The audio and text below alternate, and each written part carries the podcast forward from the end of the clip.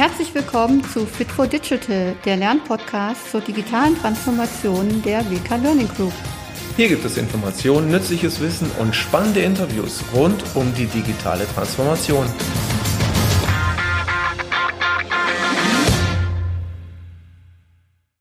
Ja, herzlich willkommen zu dieser Folge.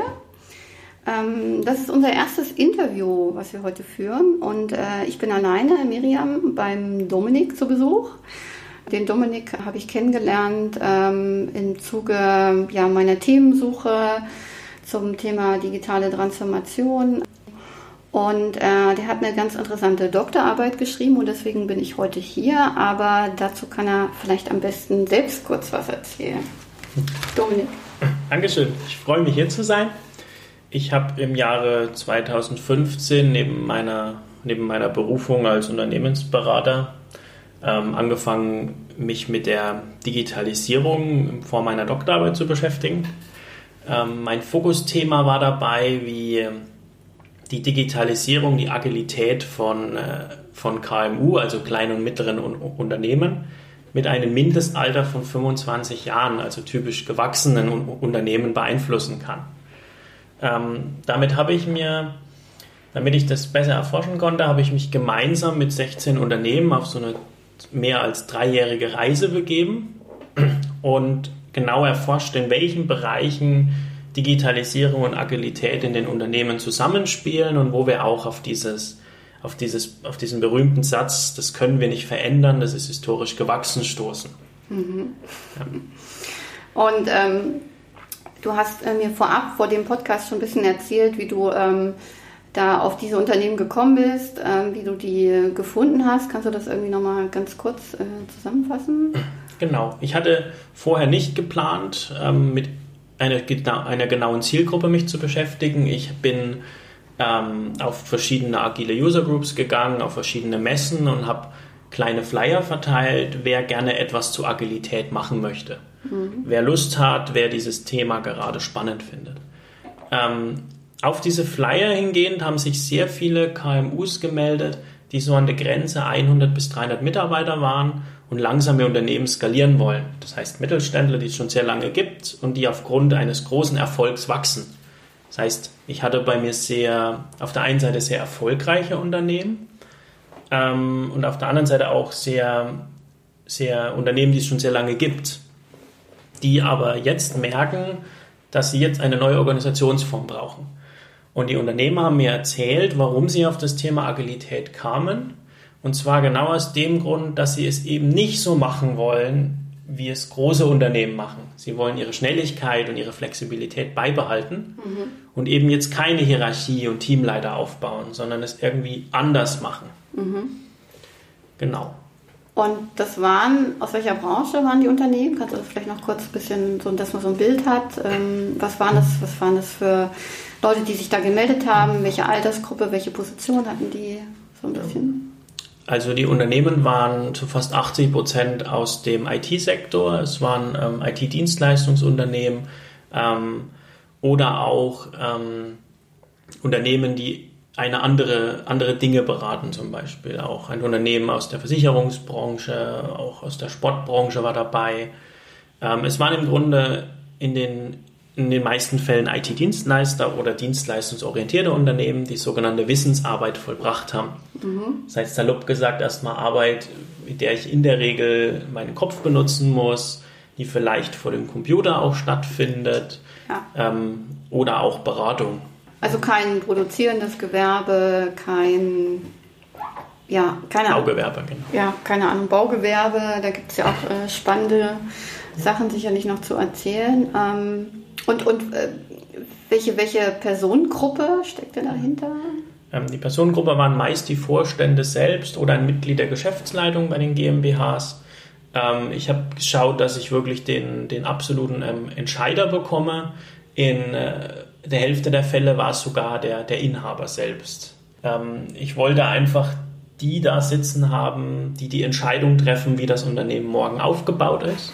Ähm, und deswegen habe ich geguckt, dass ich wirklich das Top-Management ranbekomme.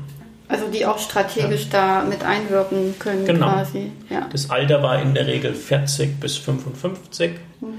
Ähm, ich hatte auch eine Person da, die war ein Jahr vor der, vor der Rente mhm. und war aus der Motivation da, dass er das Unternehmen ja an seinen Nachfolger übergibt mhm. und möchte ihn, er wird den Aufsichtsrat dann einnehmen und möchte deswegen ähm, noch Impulse beisteuern. Genau.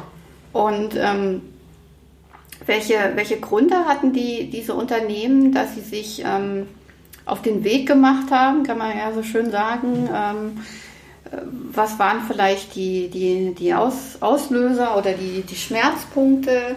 Kann man da Gemeinsamkeiten nennen oder war das sehr individuell? Ähm, die Gemeinsamkeiten waren, waren auf jeden Fall, dass ähm, der Vorteil an kleinen Unternehmen ist, dass sie schnell, flexibel sind und kurze Entscheidungswege haben und in der Regel auf Kundenwünsche sehr, sehr individuell eingehen. Mhm. Ähm, auch oft lange Kundenbeziehungen haben.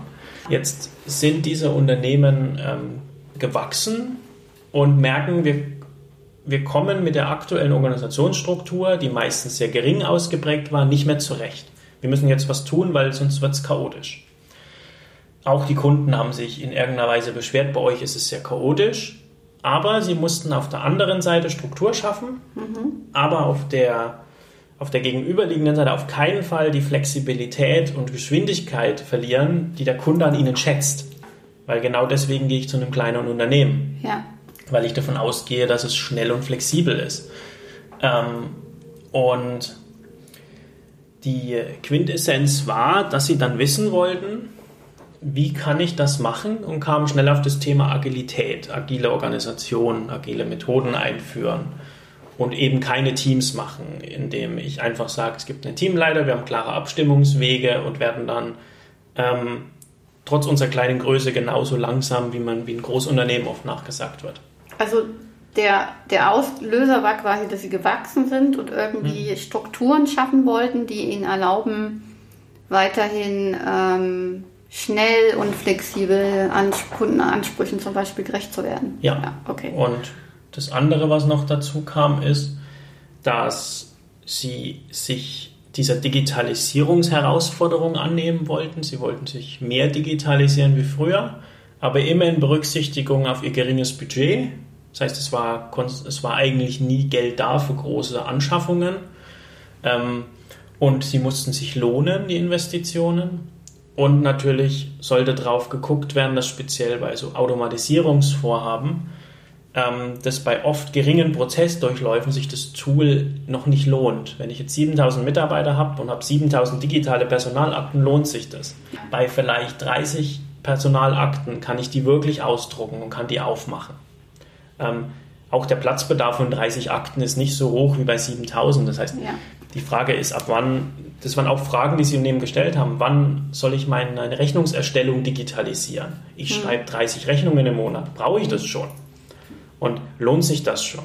Mhm. Oder macht es mich langsam? Mhm. Das sind Fragen, die Sie sich auch gestellt haben. Und äh, die habt ihr dann äh, diskutiert in einem bestimmten Format, das du äh, Roundtable nennst, ähm, wo du die Unternehmen oder die Vertreter dieser Unternehmen zusammengeholt hast und dann mhm. einfach äh, in einer Gruppe hast diskutieren lassen. So habe ich das verstanden. Ne? Also ähm, Erzähl mal kurz den Hintergrund, warum du dieses Format gewählt hast und, und was, was vielleicht das Gute daran war und was daraus entstanden ist. Also, der Grund, warum ich dieses Format genommen habe, ist, hätte ich einzeln in Interviews durchgeführt, hätte mir nach dem fünften Interview wahrscheinlich jeder das Gleiche erzählt, vor allem bei so einer homogenen Gruppe. Ähm, was am Roundtable der große Vorteil ist, ist die Summierung von Wissen durch Interaktion der Teilnehmer.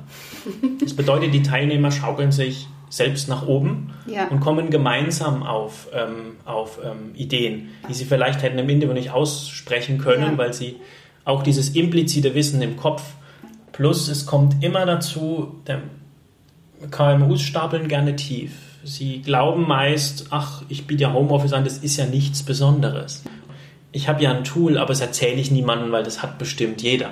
Irgendwann merken sie, dass in der Gruppe alle so ein bisschen das gleiche Problem haben mhm. und man schafft diese gemeinsamen Nenner in der Gruppendiskussion. Und dann sagen sie gegenseitig sich Vorschläge mhm. und sind kreativ zusammen. Ja. Und so kam ich auf ähm, auch Ergebnisse, die in der Doktorarbeit würdig sind, nämlich ja. neue Erkenntnisse. Ähm, du hast dann äh, vier, äh, glaube ich, ähm, Studien gemacht äh, zu verschiedenen Fragestellungen. Kannst du kurz erklären, was das war? Also welche vier Bereiche ähm, waren die, die Themen, die ihr im Roundtable ähm, besprochen habt?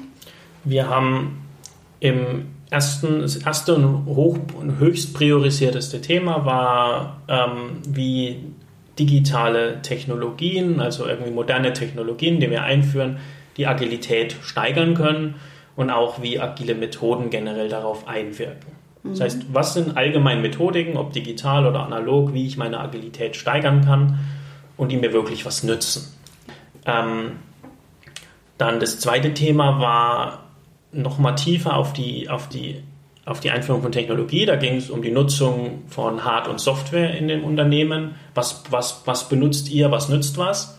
Vor allem ähm, mit immer wieder berücksichtigt das geringe Budget der Mittelständler. Sie wollten genau wissen, wenn du das, welches Tool soll ich kaufen, weil ich kann nicht drei kaufen, ich habe nur Geld für eins. Das muss dann ja. funktionieren. Dann haben wir eine Studie über den Begriff Arbeit für Null gemacht. Das heißt, wie kann man die Arbeitsgestaltung machen? Das heißt, mhm. wie kann man als kleines KMU Fachkräfte für sich begeistern? Warum sollen die zu mir und nicht zu einem großen DAX-Konzern? Ja. Ähm, vor allem, weil KMUs immer mit eher diesen individuellen Benefits weil, statt Gehalt bieten können und auch wollen. Ähm, dann haben wir noch eine letzte Studie gemacht über Führung. Das heißt, wie können wir, wenn wir das alles umgesetzt haben, wir sind jetzt agil, wir sind auch, ähm, wir haben auch neue Arbeitsformen, was müssen dann die Führungskräfte, also die Vorstände selbst eigentlich noch tun? Was tun sie dann? Ja. Ähm, darüber haben wir uns dann auch unterhalten. Und das waren die vier Studien, die wir ja. durchgeführt haben. Ähm, kannst du vielleicht ähm, aus, aus, jetzt aus der ersten Studie, aus der ersten Fragestellung, ähm, so die drei, vier wesentlichen Erkenntnisse irgendwie mal nennen, die dabei rauskamen, die irgendwie vielleicht auch interessant sind für unsere Zuhörer? Ja, also wir haben in der ersten Studie erstmal generell uns am Anfang den Status quo von Agilität angeguckt. dass jeder Teilnehmer hat berichtet, was er eigentlich gerade damit zum Ziel hat. Und wir kamen schnell darauf, dass man Agilität einmal macht, um ähm, Mitarbeiter zufriedener zu stellen und einmal um Kunden zufriedenzustellen. Der, der Grund dafür ist, dass Digitalisierungsprojekte oder allgemein Projekte ähm, komplexer geworden sind. Auch auf Kunden individuell einzugehen, brauche ich mehr Freiheit für den Mitarbeiter und muss auch den Kunden die Freiheit bieten, wenn er einen Sonderwunsch hat, dann den Mitarbeiter entscheiden zu lassen, na klar, kann ich dir umsetzen. Und nicht muss ich erst rückfragen oder machen wir nicht, haben wir keinen Prozess für. Das heißt, der Kunde muss anrufen und es wird sofort gesagt, machen wir. Kein Problem. Ähm, und dadurch muss der Mitarbeiter auch, weil ähm, Kundenprojekte komplexer werden. Kunden sagen nicht mehr, ich möchte genau das haben, sondern ich möchte Cloud machen. Das sind wirklich äh, Aufträge, was zitiert wurde, ähm, könnt ihr das in der Cloud machen.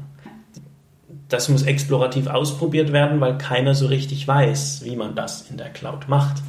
Auch ähm, Big Data gab es auch zum damaligen Zeitpunkt noch kaum Anwendungsfälle. Das heißt, niemand weiß, wie man das im Endeffekt umsetzt. Früher waren das, haben mir die Mittelständler erzählt, auch im IT-Bereich klare Funktionen. Das war eine App, die hatte drei Funktionen und die waren festgelegt. Jetzt ist es so, wir brauchen eine App, aber wir wissen noch nicht, was sie tun soll. Ähm, das heißt, es wird viel komplexer und explorativer. Ähm, wenn man den Mitarbeitern keinen Freiraum gibt, mit den Kunden auszuprobieren, werden beide unzufrieden. Und man wird selbst als langsam und starr bezeichnet und verliert dann auch im Markt Aufträge. Und der zweite Punkt war, dass die Unternehmen dann natürlich ähm, diese Agilität ausprobiert haben, gemerkt haben, die ist wichtig. Mhm. Ähm, es ist gern, aber auch nicht jeder Mitarbeiter und auch nicht jeder Kunde und Bereich Lust auf so viel Agilität hat. Dementsprechend war die, war die Endkonsens vom Roundtable, wir brauchen für für gewisse Kunden und Mitarbeiter Bereiche mit einem, mit einem Grad an Agilität und gewisse Bereiche, die repetitiv sind, zum Beispiel wirklich Standardprodukte, die ein Kunde bestellt. Oder auch vielleicht wirklich Apps, die wenig Komplexität haben, die wir programmieren. Die werden weiterhin in einer normalen Unit sein. Das heißt, Eine hundertprozentige Agilität war kein ähm, Allheilmittel, mhm. Sondern es war wichtig, verschiedenste Bereiche zu schaffen und dann jeden Kunden und jeden Mitarbeiter im richtigen Bereich arbeiten zu lassen. Also auch ähm, nicht nur die ähm, im Unternehmen die Fachbereiche oder die Aufgaben in, in mhm. agil, nicht agil zu strukturieren, sondern auch auf die Menschen zu gucken, was ist für die gut oder was brauchen die ja. in dem Fall. Ja. Das war richtig. Und auch den Menschen ermöglichen zu wechseln. Also auch ein Kunde entwickelt sich mit der Zeit weiter, verändert sich. Auch ein Mitarbeiter will mit der Zeit Teams wechseln. Mhm. Das heißt, es war auch für Mitarbeiter cool, weil man, weil man wirklich sagen konnte, du kannst bei uns verschiedene Methoden und Teams durchgehen und hast immer wieder viel Abwechslung in deinem Berufsleben. Okay, und für, den, für die zweite Studie? Ähm, Was war das Thema nochmal? Das habe ich auch vergessen. Hier haben wir uns mit der Hard- und Softwareausstattung beschäftigt. Ach ja, genau, vom, von dem modernen Arbeitsplatz, oder? Ja. Kann man sagen, ja. Ähm, wir haben wirklich Software genommen, die direkt auf die Mitarbeiter Einfluss hat, also sogenannte Arbeitsplatz-IT. Ja. Ähm, wir haben festgestellt im Vergleich zu der Vorstudie, wo die Studie haben die Studie wiederholt, und haben festgestellt, dass die, dass die 24 befragten Unternehmen, die wir uns da gesucht haben, ähm, immer mehr von diesen sogenannten, ähm, von dieser sogenannten unflexiblen Hardware, also Desktop-PCs, Dinge, die ich nicht verschieben kann, ähm, auch Telefone, die fest auf dem Schreibtisch installiert waren, Richtung ähm, mobiler Hard- und Software, das heißt Software, browserbasierte Software, Smartphones, Laptops, ähm, auch viele Tablets, mhm. die jetzt ausprobiert werden. Und in der Software war es auch so, dass die von jedem Gerät, von jedem Endgerät aus benutzt werden sollte und ähm, durchgängig bestehende Prozesse durch Software und, und unterstützt werden sollen. Mhm. Es war immer nur eine Teilautomatisierung, keine vollständige.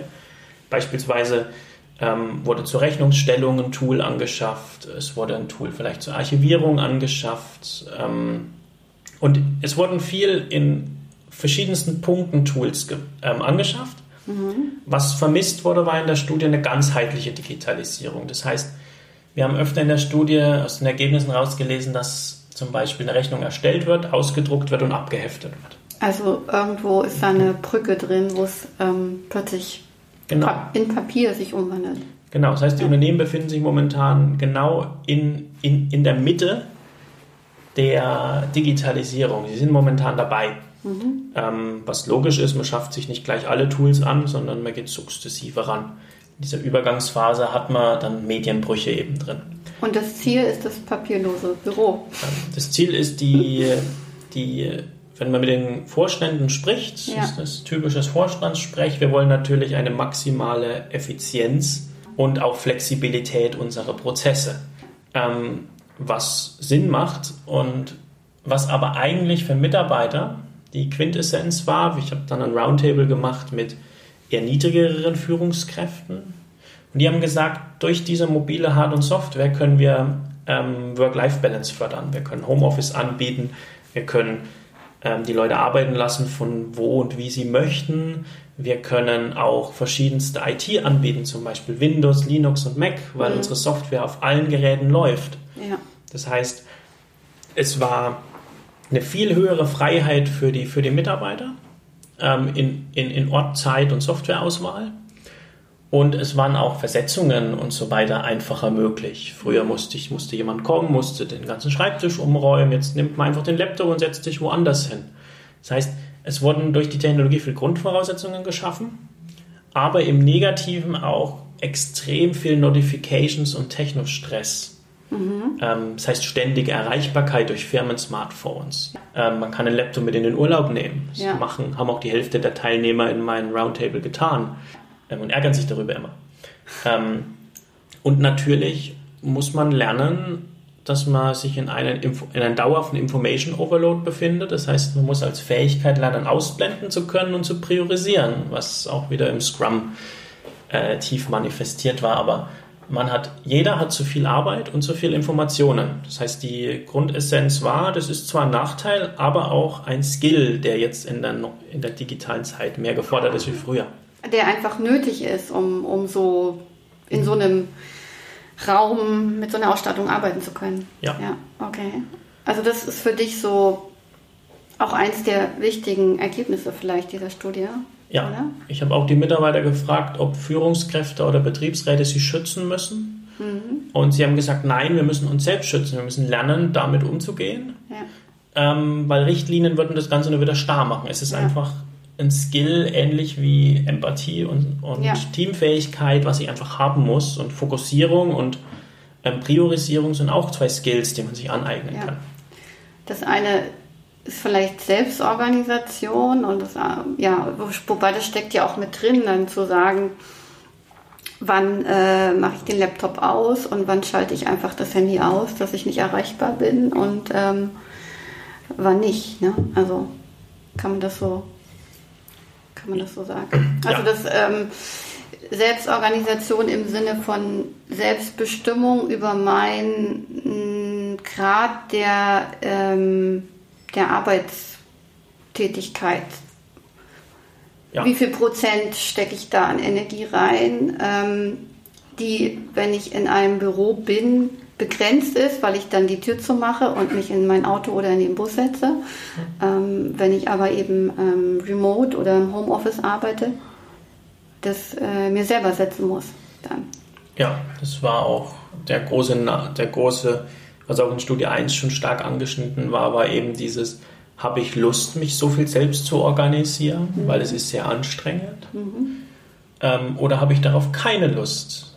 Und auch die Regulierung, die vorher durch Betriebsräte und Betriebsvereinbarungen geschaffen war, von 9 to 5, ja. und ich bin geschützt, die gibt es im Homeoffice eben nicht mehr. Wenn ich um 9 arbeite, dann ist keine Führungskraft da, die sagt, bitte hör auf. Das heißt, ich muss wirklich mein Leben gut organisieren können. Und dann kam wieder raus, dass es viele Mitarbeiter gibt, die diese Angebote nicht annehmen mhm. und die da auch keine Lust haben, aber sehr, sehr gute Arbeit machen. Mhm. Dementsprechend wurde gesagt, wir bieten einfach beides an. Mhm. Du sagst uns, welches Modell du fahren möchtest. Je nachdem, was, was du kannst, was dir gut tut. Ja. ja. Ähm, dritte Studie. Thema war ähm, Arbeit 4.0. Die Arbeit 4.0, genau. Wir haben uns erstmal beschäftigt, was dieser Begriff eigentlich ist. Es ja. ist ja ein Marketingbegriff, kann ja. man jetzt sagen, aber Oberbegriffe geben uns immer erstmal eine Orientierung, weil die geben erstmal einen Namen für das Ganze, über was wir reden. Dann haben wir uns angeschaut, was, was die in die Praxismagazine so berichten und was wir denn als Mittelstandsrunde, wie wir so zusammensaßen, denn äh, daran gut finden. Was die Unternehmen gut fanden, war diese Vision der New Work, arbeite wann, wie, wo du willst, mhm. aber nur als Nordstern, als Orientierung. Mhm. Das heißt, sie, es kam raus, wir streben eine Lockerung von Rahmenbedingungen an. Wir möchten langsam die Arbeitszeit auflösen, die Gleitzeiten immer mehr erhöhen auch gleichzeitig Homeoffice sukzessive immer mehr erlauben und auch die Teams immer mehr schwammig machen. Mhm. Das heißt, die Unternehmen haben das sozusagen nicht gesehen, wir machen das von 0 auf 1, sondern wir dehnen langsam die Freiheit aus. Das war dann so, dass bei ortsflexibler Arbeit gesagt wurde, ja, Homeoffice und auch viele Mittelständler gesagt haben, wir bieten jetzt Home-Arbeitsplätze an von Mitarbeitern, die gekündigt haben oder Fachkräftemangel dass wir sagen, ein Mitarbeiter kann remote aus zum Beispiel Köln arbeiten und im, weil ich im ländlichen Bereich einfach niemand mehr finde. Ja. Ähm, das wird ausprobiert. Gründe sind da deutlich der Fachkräftemangel plus ähm, es soll auch im ländlichen Bereich die Karriereoptionen und auch der Markt natürlich da sein, dass man internationale Projekte machen kann, mit mhm. internationalen Fachleuten zusammenarbeiten kann. Ähm, es wurde immer, das Ganze wurde immer coole internationale Projekte genannt. dass ich dann auch wirklich sagen kann, hey, ich habe ein Projekt mit Griechenland und Indien zusammen, release eine App für die Italiener. Mhm.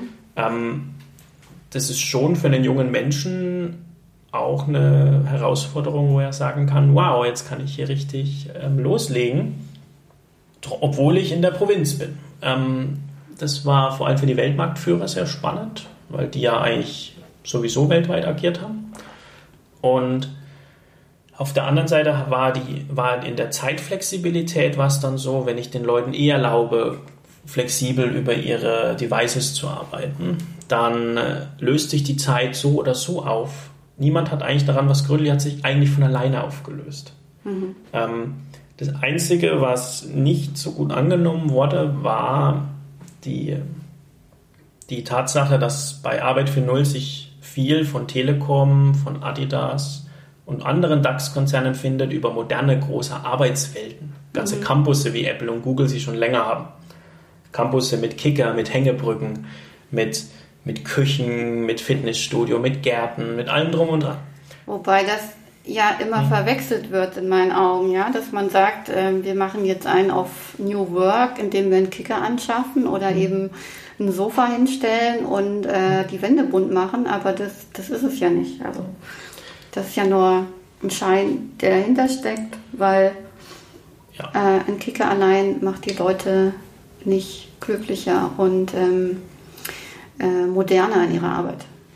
Also die Mittelständler haben sich überlegt, wir, wir werden renovieren, wir werden uns an die neuen Gebäudekonzepte orientieren, ja. aber wir werden jetzt nicht solche, Sie haben es immer so Fünf-Sterne-Hotel-Prunkbauten genannt.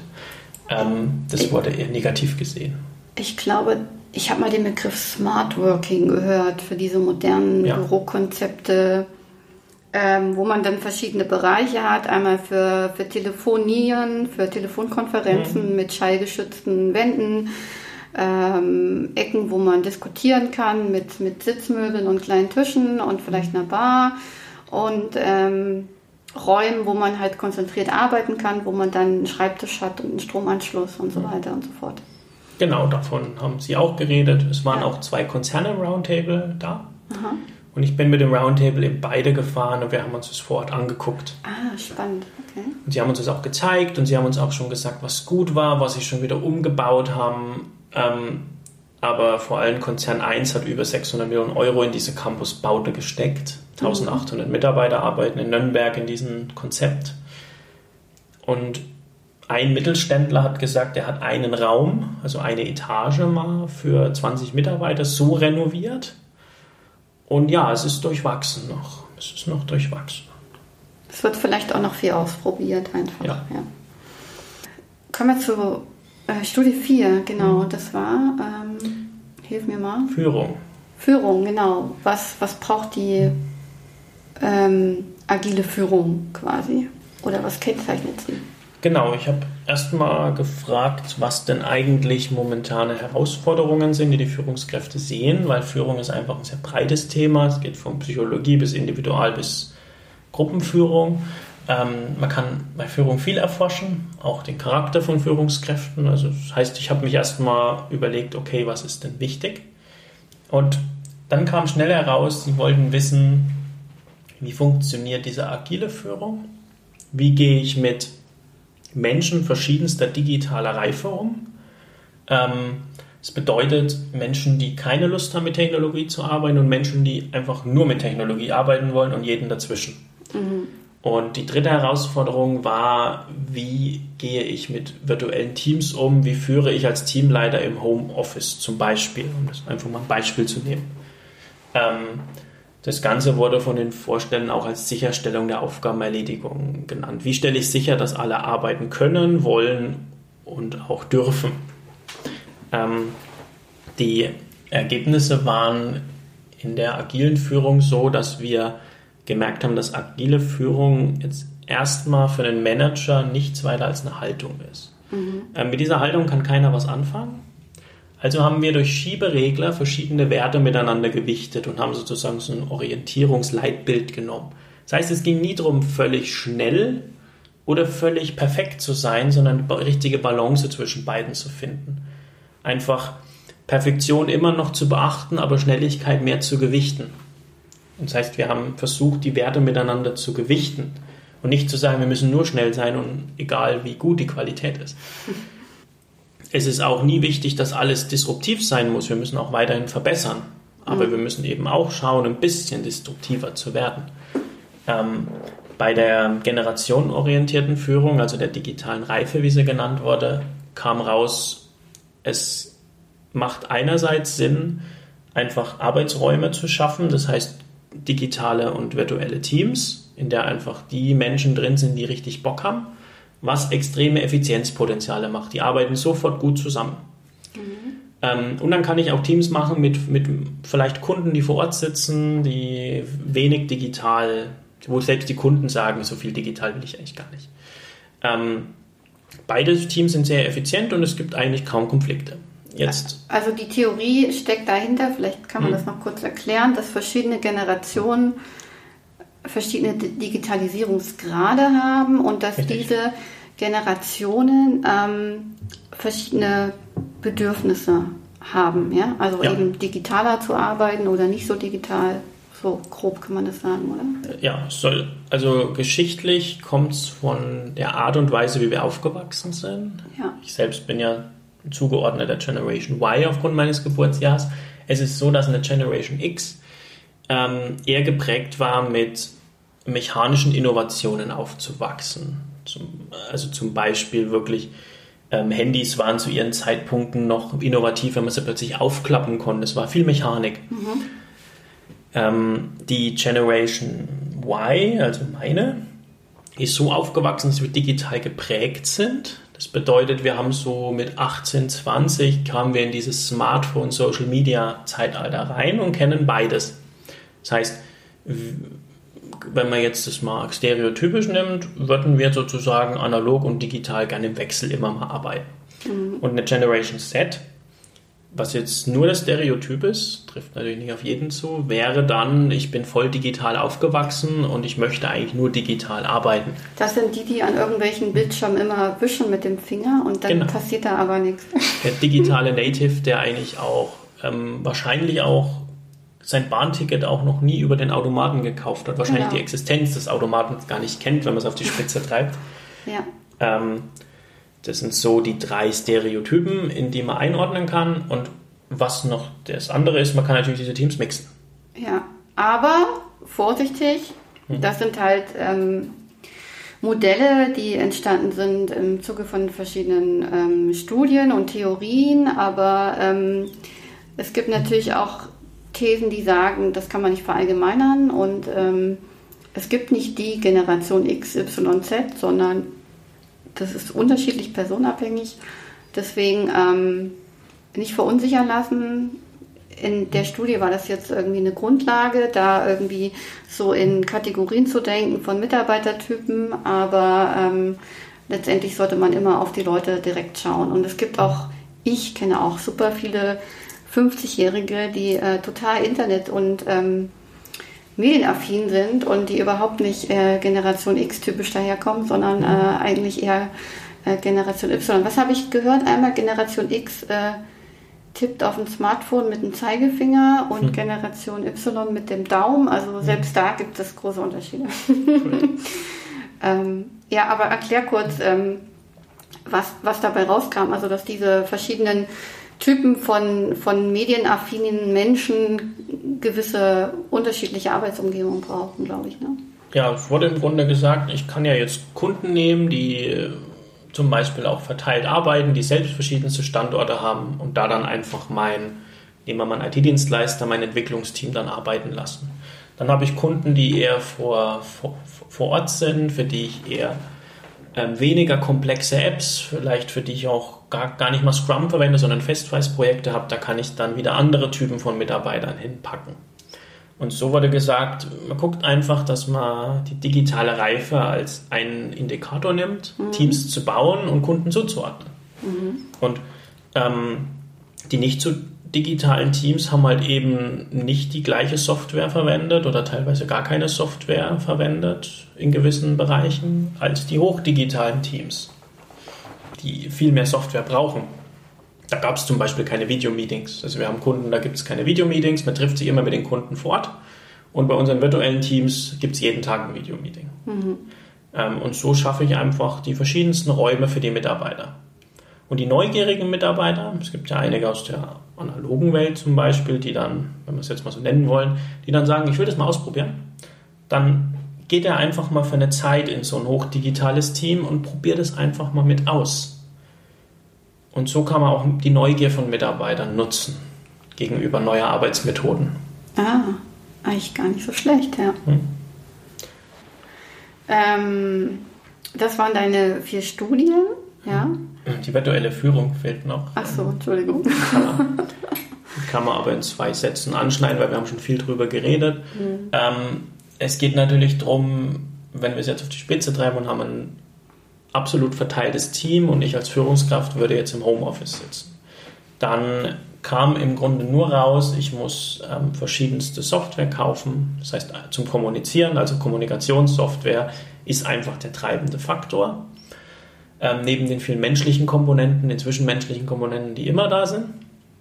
Aber wir haben uns mal auf die Software konzentriert und haben gemerkt, es ist extrem wichtig, dass die Führungskraft, wenn man jetzt im Sinne von Scrum geht, als so eine Art Product Owner agiert, das heißt Aufgaben nimmt, sie in kleine delegierbare Arbeitspakete zerschneidet, sie ins Tool packt und Mitarbeiter von jedem Standort aus sich die Aufgaben flexibel in diesem Tool greifen können, sie bearbeiten können und das Ergebnis liefern. Mhm.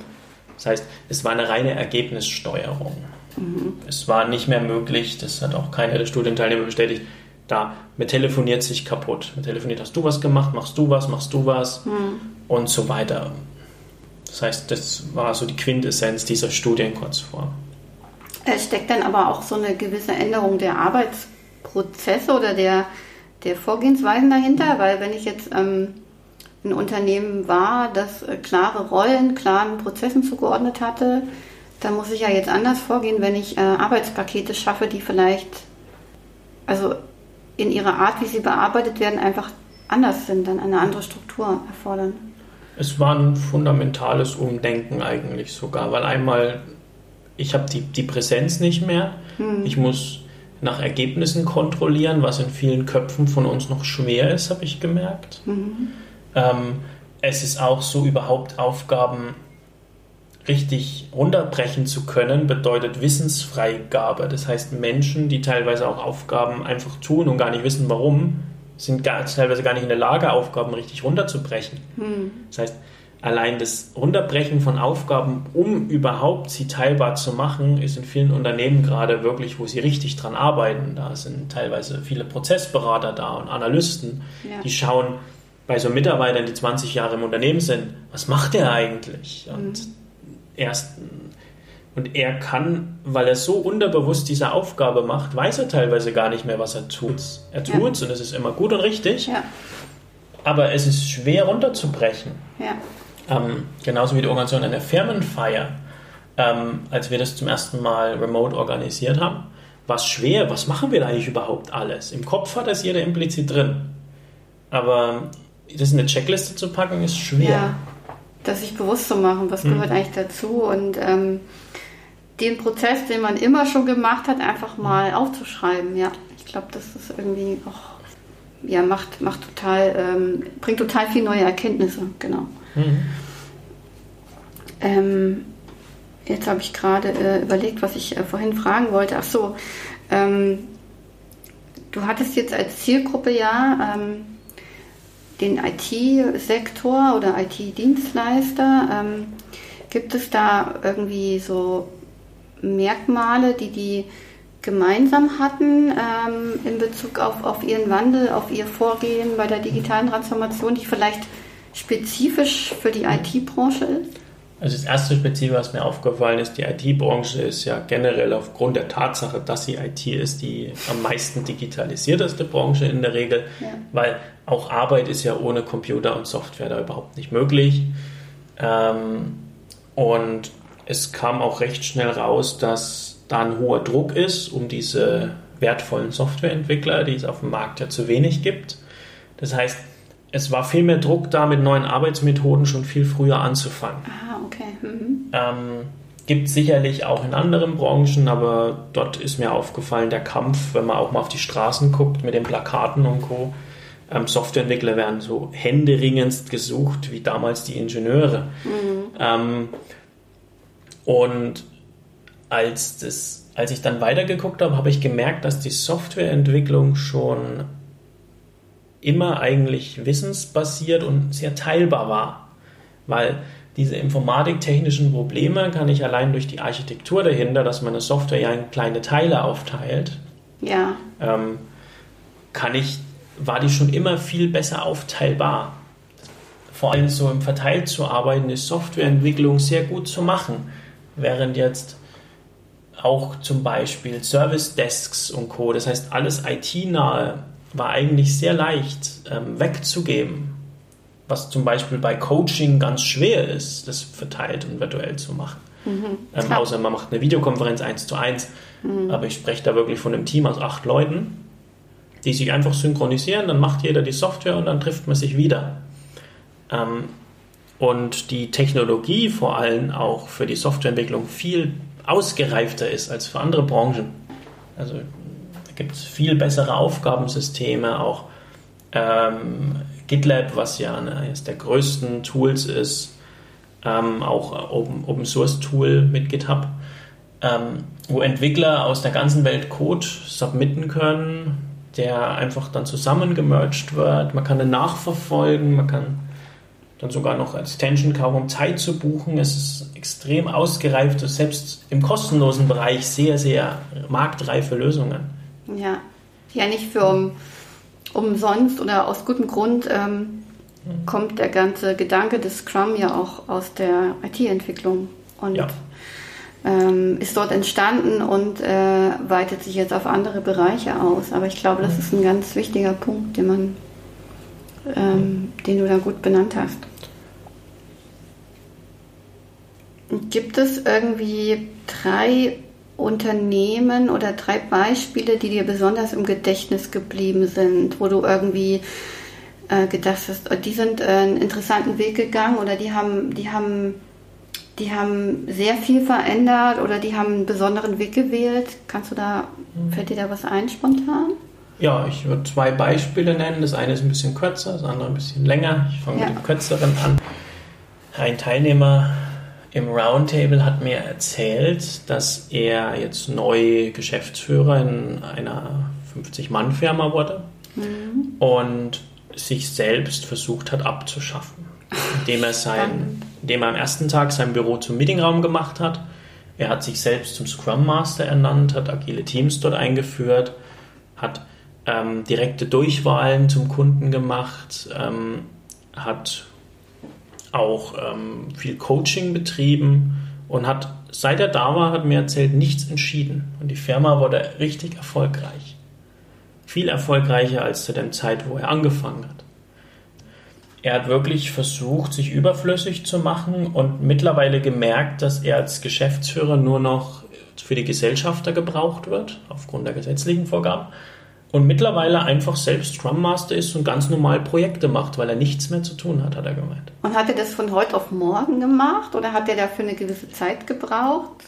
Er hat gesagt, nach sechs Monaten waren erste Quick Wins extrem spürbar und so nach zwei Jahren war er wirklich nicht mehr, nicht mehr zu gebrauchen. Nicht mehr nötig. Ja, als in seiner Funktion, weil Führung auf alle Köpfe aufgeteilt war mhm. und er nur noch in seltenen Fällen einge Schritten ist und dadurch, dass er, hat er mir wirklich gesagt, dass er selbst noch Projekte gemacht hat, konnte er viel besser auch entscheiden, mhm. weil er ja selbst im Projekt mit drin war mhm. und deswegen genau gespürt hat, wie seine Organisation sich anfühlt. Mhm. Das heißt, er hat den Elfenbeinturm verlassen, hat er immer gesagt. den man als Geschäftsführer gern hat. Ja, der Elfenbeinturm. Das zweite Beispiel ist aus der ersten Studie entstanden. Ähm, ich habe da dann auch ähm, zwei Jahre mitgewirkt.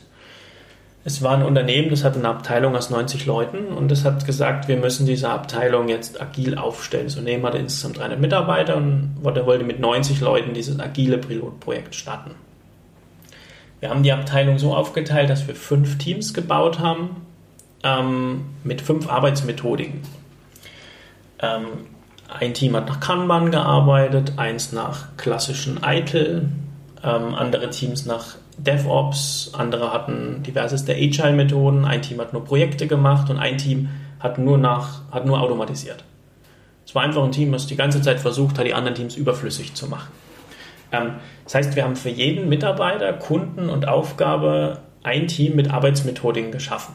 Das heißt, die Mitarbeiter, die keine Lust auf agil und digital hatten, konnten in das ganz klassische Team. Mhm. Und dieses Unternehmen hat im Grunde für jeden Mitarbeiter und auch für die Kunden eine Arbeitsumgebung geschaffen, mhm. in der sich jeder aussuchen konnte, was er tut und okay. auch wechseln konnte flexibel. Und das war richtig erfolgreich und das Unternehmen möchte das jetzt auch in, in allen Abteilungen etablieren und versucht das jetzt auch schon seit einem Jahr und ist sehr optimistisch, dass sie in noch einem weiteren Jahr dann ganz durch sind und quasi eine Hybridlandschaft im Unternehmen aus agilen, klassischen und sonstigen Methoden etabliert haben, mhm. sodass für jeden Kunden, Mitarbeiter und Aufgabentyp die richtige, das richtige ähm, Team bereitsteht. Mhm. Das, ist, das ist wirklich spannend, weil das habe ich mhm. so auch noch nicht gehört, dass es funktioniert ähm, und dass es eine Lösung sein kann für verschiedene Ansprüche. Das finde ich, ähm, find ich sehr spannend. Mhm. Ähm, du hast am Ende ja so, so ähm, Impulse definiert oder so Empfehlungen, die man, die man mit auf den Weg geben kann, was das Thema digitale Transformation betrifft. Ähm, ich weiß nicht, ich glaube, es waren, waren einige, irgendwie zehn oder so.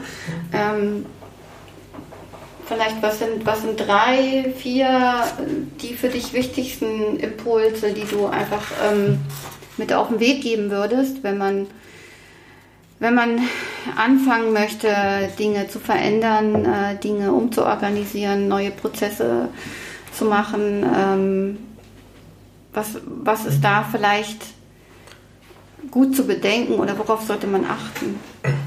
Also wir haben am Endeffekt, da wir vier Studien hatten, haben wir uns auf dem letzten Roundtable getroffen und ich wollte die zwei Top ähm, Erkenntnisse pro Studie festhalten.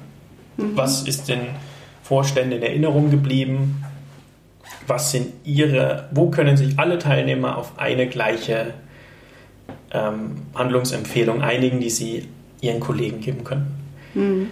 Ähm, dann nehme ich einfach die vier wichtigsten. Bei Studie 1 war es wirklich so, dass rauskam, dass agile Methoden nicht das Allheilmittel sind, aber ein wichtiger Bestandteil von Unternehmen sind und es sozusagen überlegt wird, wo kann ich agile Methoden einsetzen und wie kann ich sie mit klassischen Methoden synchronisieren. Das heißt, mhm. der Mix ist das, was die Unternehmen so flexibel macht.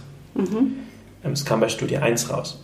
Studie 2 mit, den, mit der Arbeitsplatz-IT war einfach, dass momentan IT wirklich zum Enabler wird für mobile Arbeit, für Flexibilität und IT mir unglaublich in Form von Software und Hardware helfen kann, mich zu verbessern, aber ich auch mit riesigen und neuen Herausforderungen wie Technostress und Reizüberflutung leben muss und irgendwie mir da auch was überlegen muss. Mhm.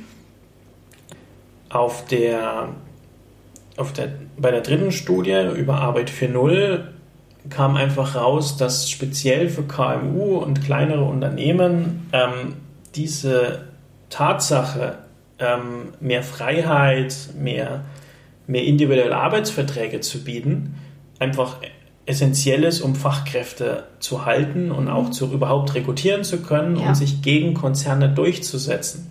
Das heißt, wenn man jetzt auf die Recruiting-Seiten meiner Praxispartner, die ich leider anonymisiert habe, aber man kann auf viele andere Recruiting-Seiten schauen, findet man wirklich die Benefits von, wir bieten Homeoffice an, wir haben Gleitzeitmodelle, wir haben Sonderurlaub, Sabbatical ja. und so weiter. Ähm, das heißt, alles, wo große Konzerne länger brauchen, weil sie längere Abstimmungswege haben, ähm, kann einfach ein kleineres Unternehmen sich damit extrem absetzen weil sie mhm. sagen, wie zum Beispiel bei mir, ich habe eine Doktorarbeit neben dem Beruf geschrieben, ich hatte eben gleich Teilzeit bekommen, mhm. ähm, konnte auch die Teilzeit so einsetzen, dass ich manchmal 40 Stunden gearbeitet habe, manchmal 32, dann manchmal nur 20 und mhm. so konnte ich das drehen. Und sowas ist im Mittelstand, war der Vertrag was von 20 Minuten, wir haben das fix umgeschrieben, ich habe selber sogar ähm, Vorschläge machen dürfen. Mhm. Mit einer Personalabteilung, mit einer großen hätte das vielleicht länger gedauert. Ähm, und in der vierten Studie zur Führung kam eben raus, dass als Führungskraft muss ich wirklich, die Studie ist mehr komplex, aber es geht darum, sich selbst ein bisschen versucht, dass man sich selbst versucht, überflüssig zu machen, mhm. auf der einen Seite, dass man sich aber auch ähm, einbringen kann ins Tagesgeschäft, dass man auch selbst sagen kann, ich mache mich so überflüssig, dass ich selbst nur noch mitarbeite. Mhm. Ähm, Das sind wirklich so zwei Sachen. Überflüssig im Sinne von, ich muss Dinge entscheiden, oder? Mhm. Weil ähm, die Entscheidung ja vielleicht mhm. eben eher ins Team gegeben wird, aber bleiben ja noch genug andere Aufgaben, die man machen kann. Im Endeffekt ist es so, man wird nie überflüssig. Das ja. ist die gute Nachricht, selbst ja. wenn man es probiert. Egal wie viel Macht man abgibt, man bekommt immer mehr zurück. Mhm. Ähm, aber man muss, man kann die nicht einfach abgeben und dann läuft's. Mhm. Man kann nicht auch einfach ein Tool einführen und es läuft. Führungskräfte müssen eben vorleben, sie müssen die Tools nutzen und die Leute langsam enablen, diese ja. Tools zu verwenden. Und das ist, kann ich aus eigener Erfahrung, aus meinem Berufsleben sagen, es ist harte Arbeit. Also als wir auch angefangen haben, ein Aufgabentool für virtuelle Teams zu benutzen. Wir haben ganz lange dieses Tool benutzt und immer wieder jeden gesagt, ey, du hast das Tool nicht benutzt, bitte nutze es. Und motiviert, ja. Bis wir wirklich die kritische Masse hatten, auch die Videokonferenzlösung, die wir hatten. Wir haben so lange gesagt, ey, trefft euch doch mal per Video und ruft euch nicht an. Es war immer diese, diese Gewohnheiten, das benutzt bitte das Tool. Und man vergisst es dann oft. Das Telefon steht ja auf dem Schreibtisch oft mhm. und für das Videotool muss man vielleicht erst ähm, drei, vier Klicks machen. Ja, richtig. Ja. Ähm, das waren einfach so, was dabei rauskam. Das heißt, man kann es fast digitalen Coach ein bisschen nennen, das man als Führungskraft einnimmt. Mhm. Dass man sagt, ich will digitalisieren und das Tool einführen ist das eine, die Menschen dazu bewegen, es zu benutzen, ist das andere. Ja. Und es geht nur, indem ich es vorlebe und mache. Oder? Richtig. Kann man das so sagen, ja. Richtig. Man muss es selbst benutzen, weil wenn es der Chef nicht benutzt, dann. Dann traut sich auch kein anderer. Chefs sind bis heute noch ein, eine große Vorbildfunktion. Menschen schauen zu ihnen auf. Mhm. Und wenn ein Vorstand eines Unternehmens Scrum einführt und dann den agilen Teams eine Excel-Liste schickt, anstatt es im Backlog zu machen, hat es eine Signalwirkung auf das ganze Unternehmen. Ja. Und das heißt, ich muss als Vorstand als erster mit Scrum anfangen. Ich muss ja. sagen, mein Vorstandsmeeting ist jetzt in Scrum, schaut euch das an. Ja. Weil viele auch, die ich persönlich auch treffe, sehr genervt sind mit, ja, Scrum ist immer gut, aber nur bis zur Abteilungsleitung. Dann lasst ihr mich in Ruhe damit. Mhm. Und das sorgt bei Mitarbeitern für Ärger und dann haben die keine Lust mehr. Mhm. Deswegen ist es wichtig, auch als Vorstand zu sagen, schaut, ich will, ich will, dass ihr transparent seid, aber ich tue es auch. Ja, und irgendwann funktioniert es und, und läuft. Ähm, mhm. Äh, ich überlege gerade noch, du hattest einmal gesagt, ähm, die Strategie, ähm, hybrid zu fahren oder eben die Organisation mit agil und ähm, nicht agilen Teams aufzubauen, ist ähm, ganz interessant und eben vielleicht auch für den Mittelstand speziell eine, eine Möglichkeit, die, die gut laufen kann. Mhm. Ähm, gibt es denn äh, so erste Dinge, die man einfach tun kann, wenn man sich dahin begeben möchte, ohne dass man jetzt ähm, schon dieses große Ganze, ähm, wir sind am Ende eine hybride Organisation, wir sind äh, eine komplett agile Organisation ähm, im Blick hat, wo man einfach irgendwie ja anfangen kann mit, mit kleinen Dingen, die man verändern kann. Also was eigentlich fast alle Unternehmen gemacht haben, ist, man hat ganz normal auch mit, ein, mit einem Team gestartet. Ja. Man hat sich gesagt, wir nehmen jetzt mal ein Team und einen Kunden und fangen jetzt einfach mal an. Mhm. In der Regel ist es so, man hat immer bei jedem Change, egal was man changed, immer Leute, die ohne Change-Aufwand sich freuen, dass man es tut. Mhm. Sollte das keiner machen, sollte man vielleicht sich auch überlegen, was los ist. Aber ähm, in der Regel, als wir gesagt haben, wir machen Scrum, haben sich sofort 20 Mitarbeiter gemeldet, wir wollen mitmachen. Wir wollen das schon länger. Mhm. Bitte macht uns zuerst. Okay. Mit den Teams haben wir angefangen. Und dann gibt es die sogenannten Fast Followers. Das heißt, die, die sagen, ich schaue es mir mal beim Nachbarteam an. Wenn das bei denen cool ist, mache ich mit. Mhm. Nach zwei Wochen haben sich die Fast Followers, wie sie so gern genannt werden, sich gemeldet. Ey, wir würden jetzt auch gerne. Das heißt, wir haben diesen Change bei diesen Mittelständen, den ich vorhin auch erzählt habe, mit den fünf Teams, ohne viel Change-Aufwand erstmal mit einem Drittel der Mitarbeiter hinbekommen, weil die einfach gesagt haben, wir haben eh Lust drauf. Mhm. Die haben sich auch viel Mühe gegeben und auch die Führungskräfte, also die fünf Teamleiter, die es zu der Zeit gab, haben auch mitgemacht. Die haben nämlich selbst einen Sprint gemacht. Das heißt, es macht erstmal total Sinn, mit einem Team anzufangen und dann die Belegschaft damit erstmal in Ruhe zu lassen und nur sichtbar zu machen, schaut euch dieses Team an. Und meldet euch, wenn ihr Lust habt, mitzumachen. Das heißt, dieses Einladende. Ja, aber muss es immer gleich, ähm, wir machen jetzt in einem Team Scrum sein? Kann es vielleicht noch, noch kleiner sein, was man noch... Äh kleiner hat meist zu wenig Sichtbarkeit, mhm. ähm, ist uns aufgefallen. Ähm, klar kann man ähm, es wird halt trotzdem so kommen, dass die Teams dann schon Dailies und Co. einführen, ohne dass man das Führungskraft angeordnet hat. Mhm. Einfach so kleine Best Practices zu nehmen aus Agile. Aber man braucht für eine Signalwirkung, was wir denken, immer dieses eine Team, was die Signalwirkung hat. Und dann muss man halt schauen, dass man dem Argument, ja, das geht bei denen, aber bei uns nicht. Das mhm. ist ja mhm. dieses eine Sonderteam. Mhm. Ähm, da muss man halt schnell schauen, dass viele Teams nachziehen. Mhm. Und nicht jedes Team wird so agil sein wie, wie das Leuchtturmteam, aber sie werden nah rankommen. Mhm. Das ist das Schöne. Und manche Teams werden auch gar nichts machen und das muss ich auch akzeptieren und auch in Ruhe lassen. Ähm, es wurde auch in den in fast allen Studien rausgefunden, wenn ich agil wirklich im Unternehmen einführe, kriegen die besten maximal 60 Prozent, wenn wir von einem ganz normalen Unternehmen ausgehen und nicht einem Startup oder so. Dann gibt es immer 40 Prozent, die sich weigern. Und jetzt kann ich sagen, die aber auch Geschäft haben, wo es keinen Sinn macht. Ja. Zum Beispiel der Einbau von Server.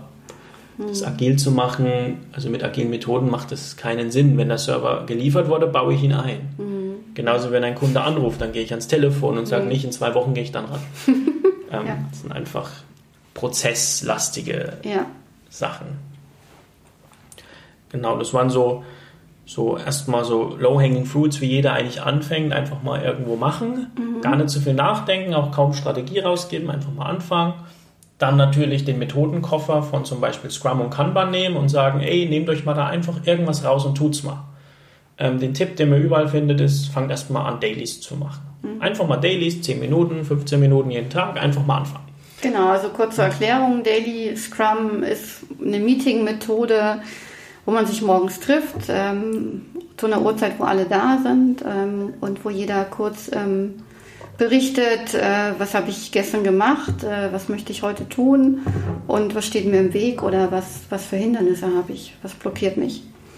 Und ähm, im Scrum gibt es halt eine strenge Regel, wie lang dieses Meeting sein darf und jeder hat noch eine bestimmte Redezeit und dadurch ist es sehr effektiv und dadurch, dass man es immer machen muss, jeden Tag, ähm, geht halt auch keine Information verloren, die vielleicht irgendwo noch liegt und jeder ist informiert und jeder ist up to date, was gerade passiert und ähm, das schafft halt viel Transparenz.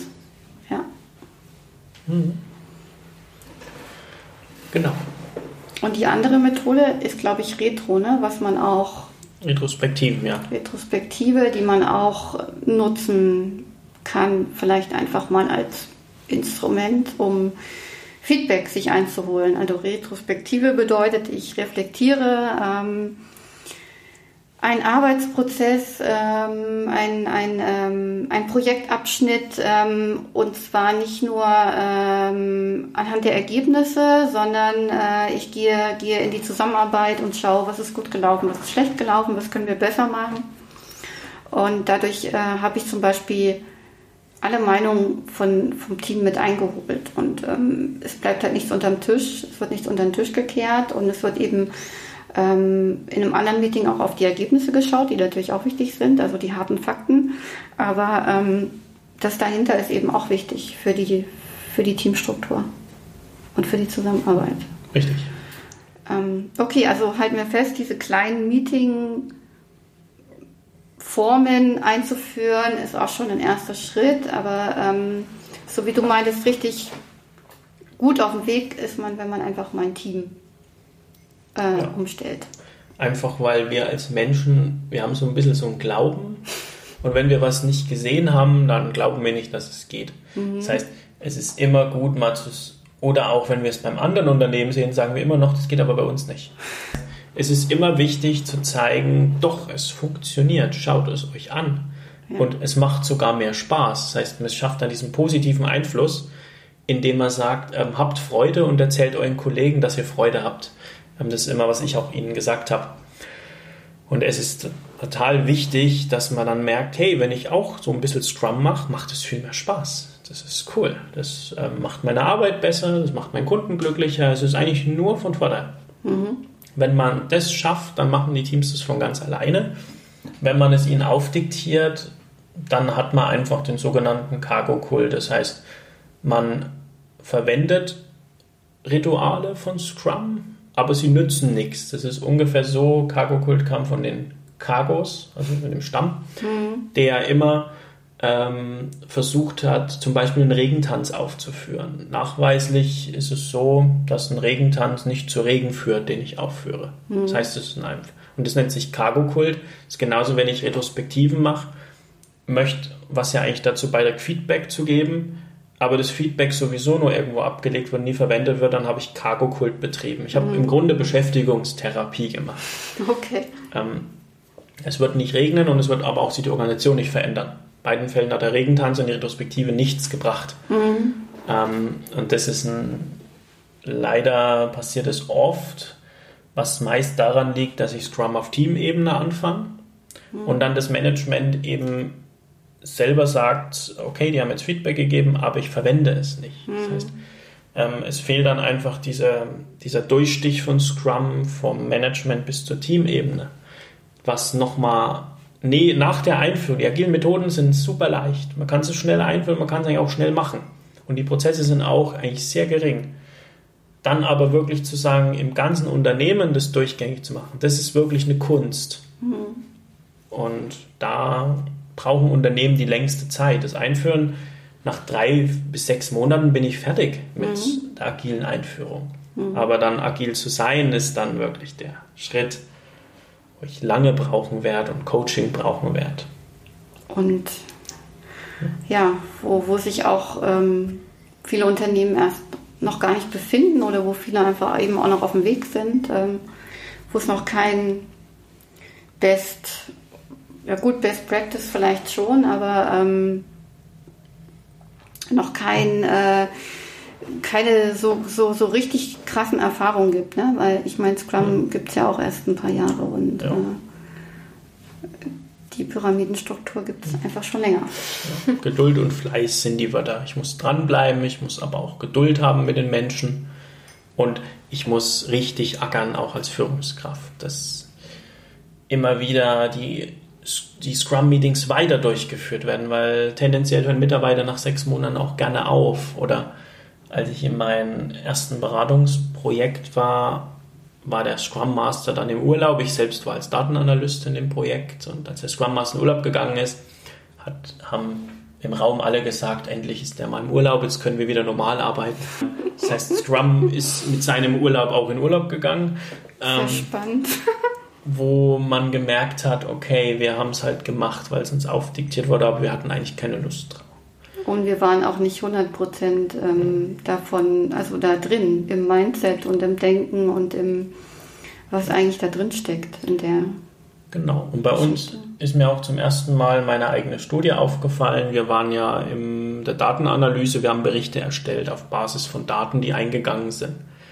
Wir konnten mit Scrum als Arbeitsweise nicht viel anfangen, weil wir Daten in Echtzeit ausgewertet haben. Daten kamen an und wir haben ausgewertet. Mhm. Ähm, und jeder hatte eigentlich auch seine eigene Aufgabe. Wir waren kein Team. Jeder hatte seinen eigenen Datenstrom und jeder hat seinen eigenen Datenstrom, eigene Berichte. Mhm. Das heißt, wir saßen nur zufällig im gleichen Raum, mhm. hatten aber keine Schnittpunkte und wussten auch nicht, über was wir uns miteinander unterhalten sollten. Mhm. Wo ich wieder gemerkt habe, okay, in diesem Team macht Scrum keinen Sinn. Mhm. Hingegen ich dann in ein neues Team bin, wo wir gemeinsam an neuen Berichtsformen gearbeitet haben, wo Scrum richtig gut war. Mhm. Weil es viel komplexere Berichte waren. Mhm. Da haben wir dann wieder Scrum gemacht und da haben wir auch im Urlaub des Scrum Masters weiter Scrum gemacht. Mhm. Und es hat Vorteile gebracht, ähm, war effektiv. Ja, weil wir hatten mehrere Datenquellen, die mussten ausgewertet werden, zusammengemerged werden, wir mussten Dinge probieren.